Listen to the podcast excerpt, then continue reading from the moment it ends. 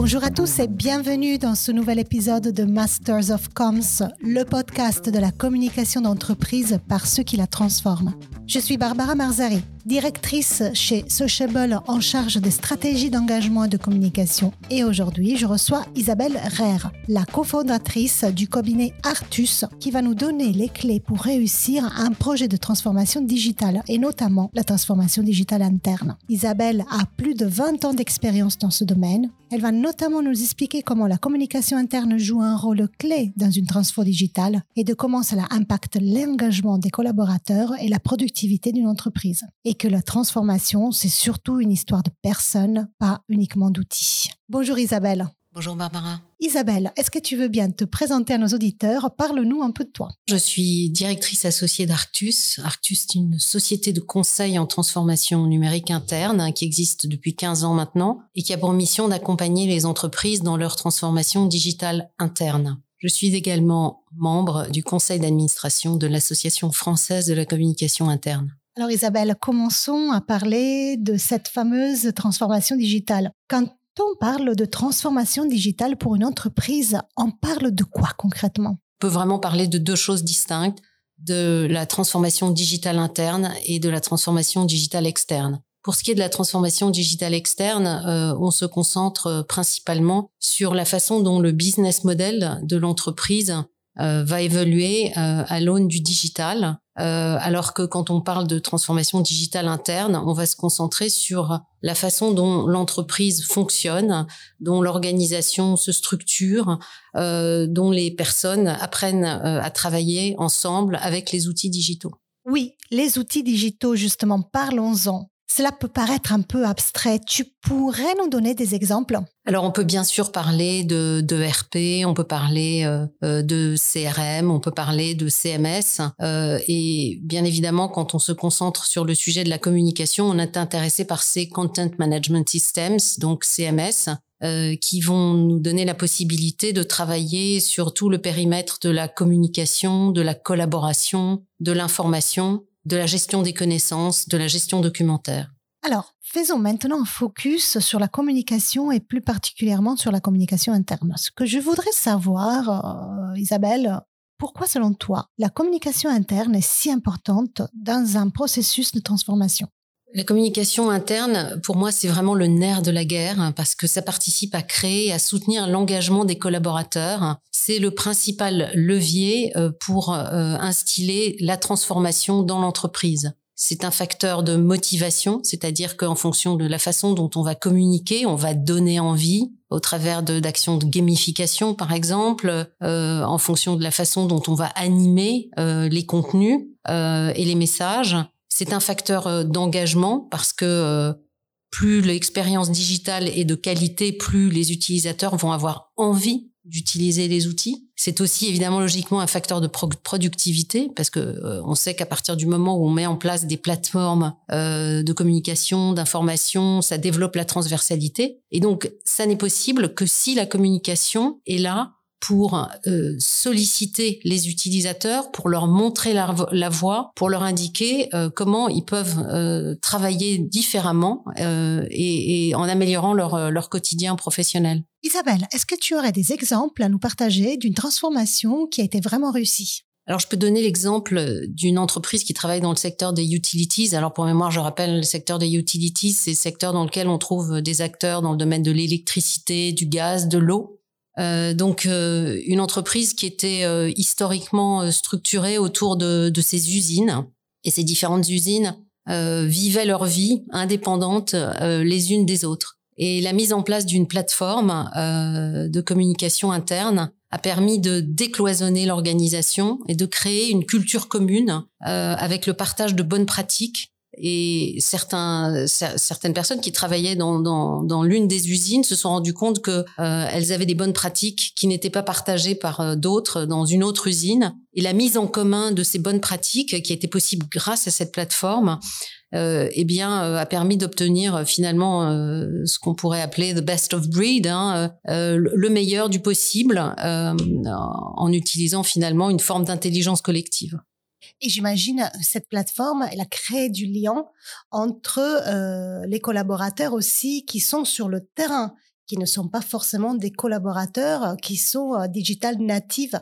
Oui, absolument. Alors c'était une, belle opportunité euh, dans le cas que j'ai euh, en tête pour ce que certains appellent aussi les deskless workers euh, d'accéder à des contenus depuis leur smartphone, ce qui leur permettait d'avoir une information en temps réel en même temps que les personnes qui sont devant un ordinateur peuvent également partager ces contenus.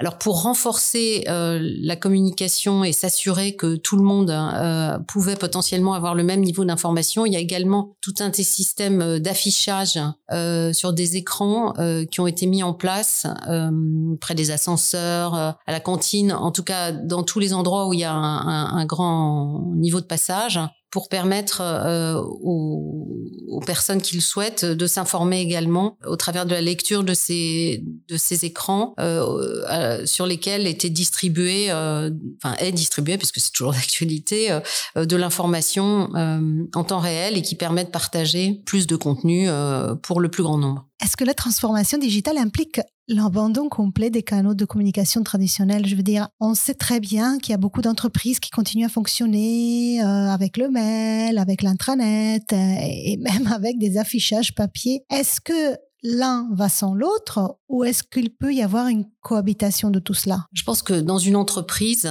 particulièrement dans, dans, des secteurs industriels où il y a une multitude de métiers, il y a une grande variété, il y a des situations de, de, de communication, d'information de, euh, et bien évidemment de collaboration euh, qui sont multiples et des populations qui ont des besoins euh, qui sont aussi variés. Et donc, pour ce faire, il est important d'avoir une multiplicité euh, de, de, moyens de, de communication, d'information. Et je pense que la communication traditionnelle, euh, elle, coexiste très bien avec euh, l'information euh, digitale ou l'information virtuelle. Ce qui est important, c'est d'arriver à réfléchir à la constitution d'un mix qui est le plus adapté à la réalisation de l'organisation. Mais finalement, il n'y a pas un modèle absolu. Chaque entreprise, en fonction de son secteur d'activité, en fonction de son ADN aussi, ça c'est, me semble-t-il, très important, et également en fonction de sa maturité digitale, va composer euh, un mix produit, on pourrait dire, qui lui est propre. Donc, ce que je retiens, c'est qu'il faut travailler sur une complémentarité d'outils de communication en fonction de la maturité digitale déjà en place dans l'entreprise. Alors Isabelle, nous avons beaucoup parlé d'outils, mais la transformation, j'imagine que ce n'est pas que ça.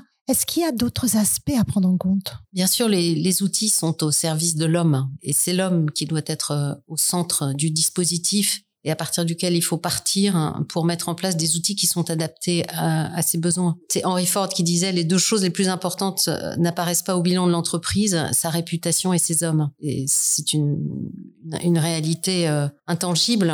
Les, outils ne fonctionneront euh, que si euh, ils sont adaptés aux besoins des utilisateurs. Et on a, on a tous euh, sans doute en tête des, des souvenirs d'entreprises qui ont voulu mettre en place des outils qui n'ont, dont, le fonctionnement n'a pas pu se déployer. Je pense notamment euh, à toute cette période où les ERP ont été mis en place à marche forcée dans le sang et les larmes. Et ça correspondait à un moment où on n'était pas encore très concerné par l'utilisateur et c'était à l'utilisateur de se plier à la façon dont l'outil avait été pensé plutôt que l'inverse. Je pense qu'aujourd'hui, euh, les éditeurs ont bien compris que pour que les choses fonctionnent de manière euh, optimale, il faut que l'outil s'adapte aux besoins des utilisateurs. Je pense que évidemment, avec le, le déploiement de, de, toutes les apps sur les sur les smartphones, euh, on a acculturé les utilisateurs à la digitalisation et ça c'est formidable parce que ça fait grandir tout le monde dans l'usage digital.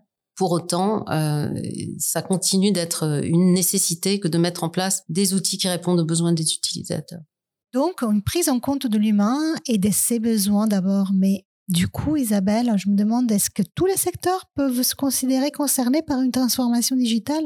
Est-ce qu'elle est vraiment pertinente pour tout le monde ou bien il y a des secteurs où il n'y en a absolument pas besoin?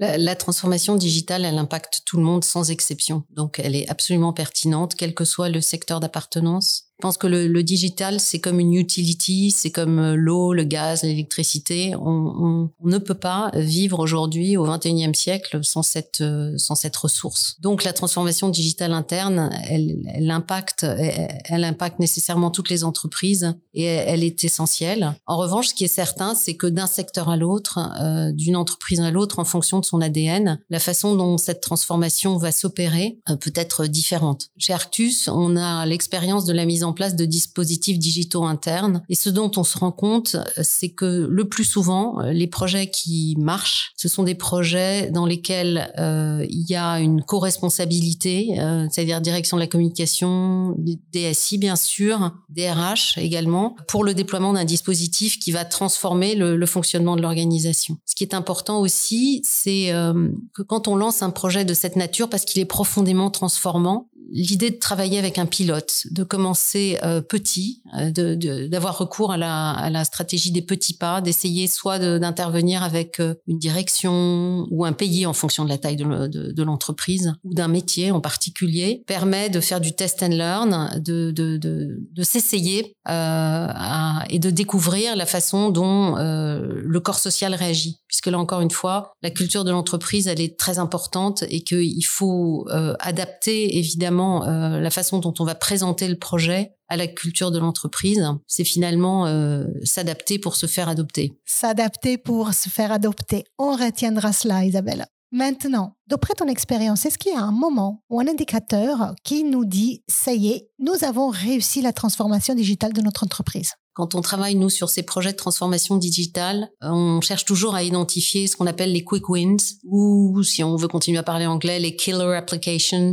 En tout cas, des services, le plus souvent, éventuellement des, des, contenus, mais très souvent des services qui vont changer la vie des utilisateurs, des services qui n'existaient pas avant et qui, parce que euh, ils sont mis en place, apportent une fluidité, un confort, qui fait que euh, les utilisateurs se rendent compte finalement que le dispositif qui est proposé est vecteur de progrès, de bénéfices, de confort. Dès lors que euh, ce bénéfice, finalement, ce plus est apporté, ils vont pouvoir avoir une, une posture qui est pas défiante vis-à-vis -vis de l'outil, mais au contraire plus accueillante. Alors dans, dans la dans la catégorie des, quick wins, euh, on peut trouver euh, des annuaires internes qui sont euh, exhaustifs, dont les contenus sont fiables. On peut trouver des plannings qui sont mis à jour en temps réel. On peut trouver des fils d'information qui sont mis à jour, là encore, de façon extrêmement fréquente en fonction du problème qui existe dans l'entreprise au moment où on l'apprend, on va trouver une solution qui va apporter une réponse à un problème, à un pain point,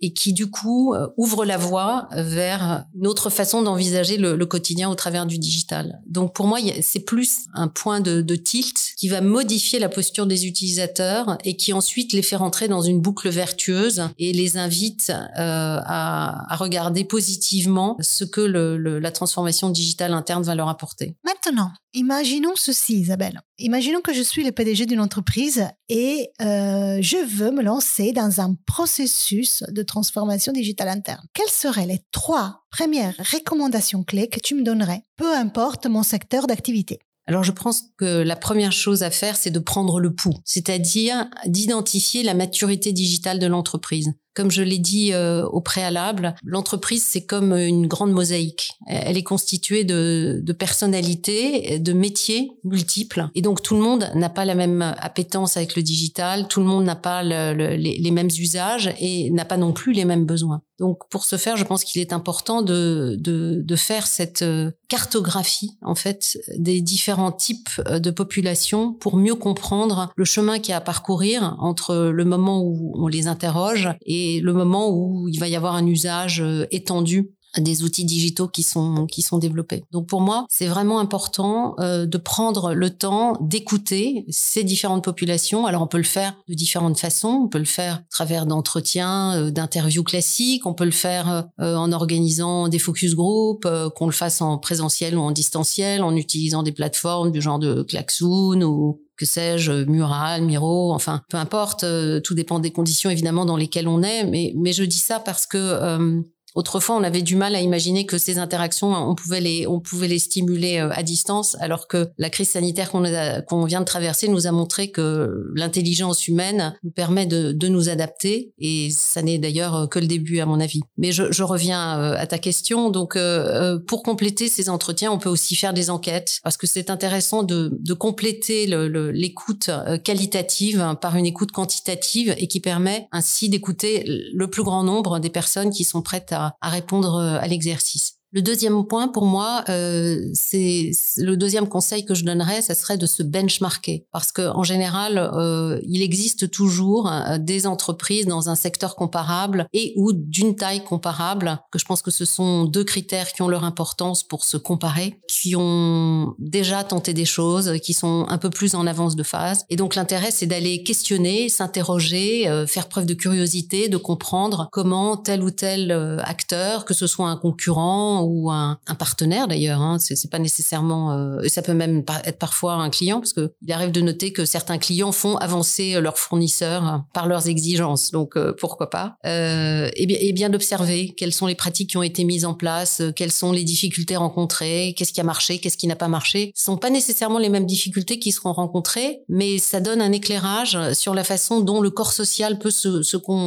comporter face à la nouveauté et face à la mise en place de cette de ces outils digitaux en fait. Et puis je dirais le troisième point vraiment, c'est celui du partage de la vision. Parce que cette transformation digitale, elle ne se met pas en place par hasard. Elle se met en place parce que l'entreprise réfléchit à son futur. Elle a profondément conscience du fait qu'on ne peut pas se projeter dans le monde qui vient sans intégrer cette dimension virtuelle, sans intégrer cette dimension digitale. Et qu'en général, euh, la transformation digitale interne, elle intervient parce que l'entreprise se rend compte que euh, pour se déployer euh, tu me posais la question au début d'échange sur transformation digitale interne, transformation digitale externe. Souvent, les entreprises ont mis en place une transformation digitale externe de prime abord parce que c'est le nerf de la guerre. En servant mieux ses clients, euh, on va gagner des, parts de marché. À tout le moins, on va préserver ses parts de marché. Et donc, euh, on, a, souvent constaté euh, chez Arctus que les entreprises se sont d'abord occupées de leurs clients et après elles se sont retournées vers l'interne en se disant mais finalement,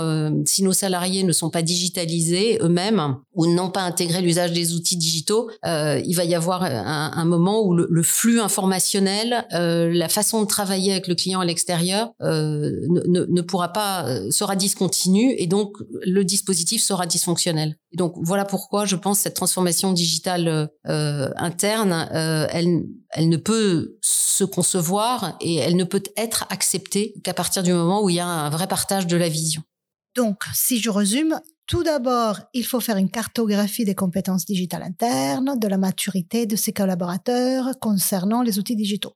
Puis, il faut se benchmarker pour voir si des entreprises similaires à la nôtre ont déjà entrepris la même démarche de transfo. Et troisièmement, partager la vision avec ses collaborateurs, leur dire là où on veut aller et pourquoi. D'ailleurs, Isabelle, ça me fait penser, quand est-ce qu'une transformation digitale est terminée? D'ailleurs, est-ce qu'elle a une fin? C'est une excellente question. Je pense que la transformation ne se finit jamais, qu'elle soit digitale ou qu'elle ne le soit pas d'ailleurs. C'est l'essence même de notre, notre existence sur Terre. Sans, sans philosopher, il, me semble que tout est en mouvement permanent et que euh, le digital nous transforme et, et nos interactions euh, amènent aussi euh, euh les éditeurs de logiciels euh, et tous ceux qui réfléchissent aux, aux outils digitaux euh, à, à, revoir, revisiter, enrichir, faire évoluer leurs solutions. Donc, par voie de conséquence, je pense que la transformation est, est permanente et, et elle, elle est ininterrompue. Et encore plus, je pense que cette transformation digitale, elle, amène les entreprises elles-mêmes à se transformer. Je pense que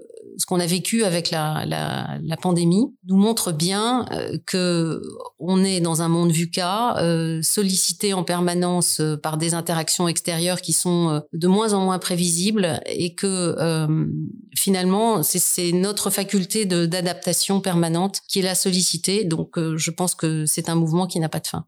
Merci beaucoup Isabelle pour ce partage d'expérience.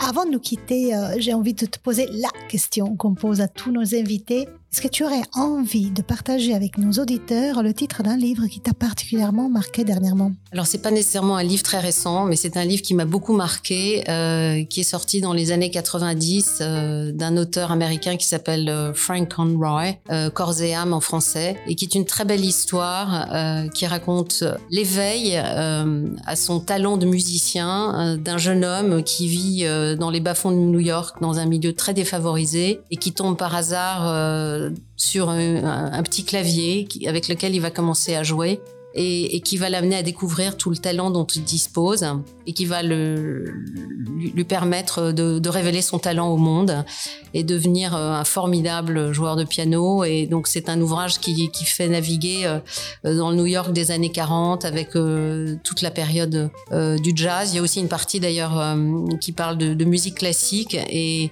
et, c'est vraiment l'illustration de, de, du rêve américain en fait. Voilà. Donc c'est un très bel ouvrage. Merci beaucoup Isabelle. Merci beaucoup Barbara. Merci d'avoir écouté l'épisode de Masters of Comms dédié à la transformation digitale interne. À bientôt. C'est la fin de cet épisode. Merci de nous avoir écoutés jusqu'au bout.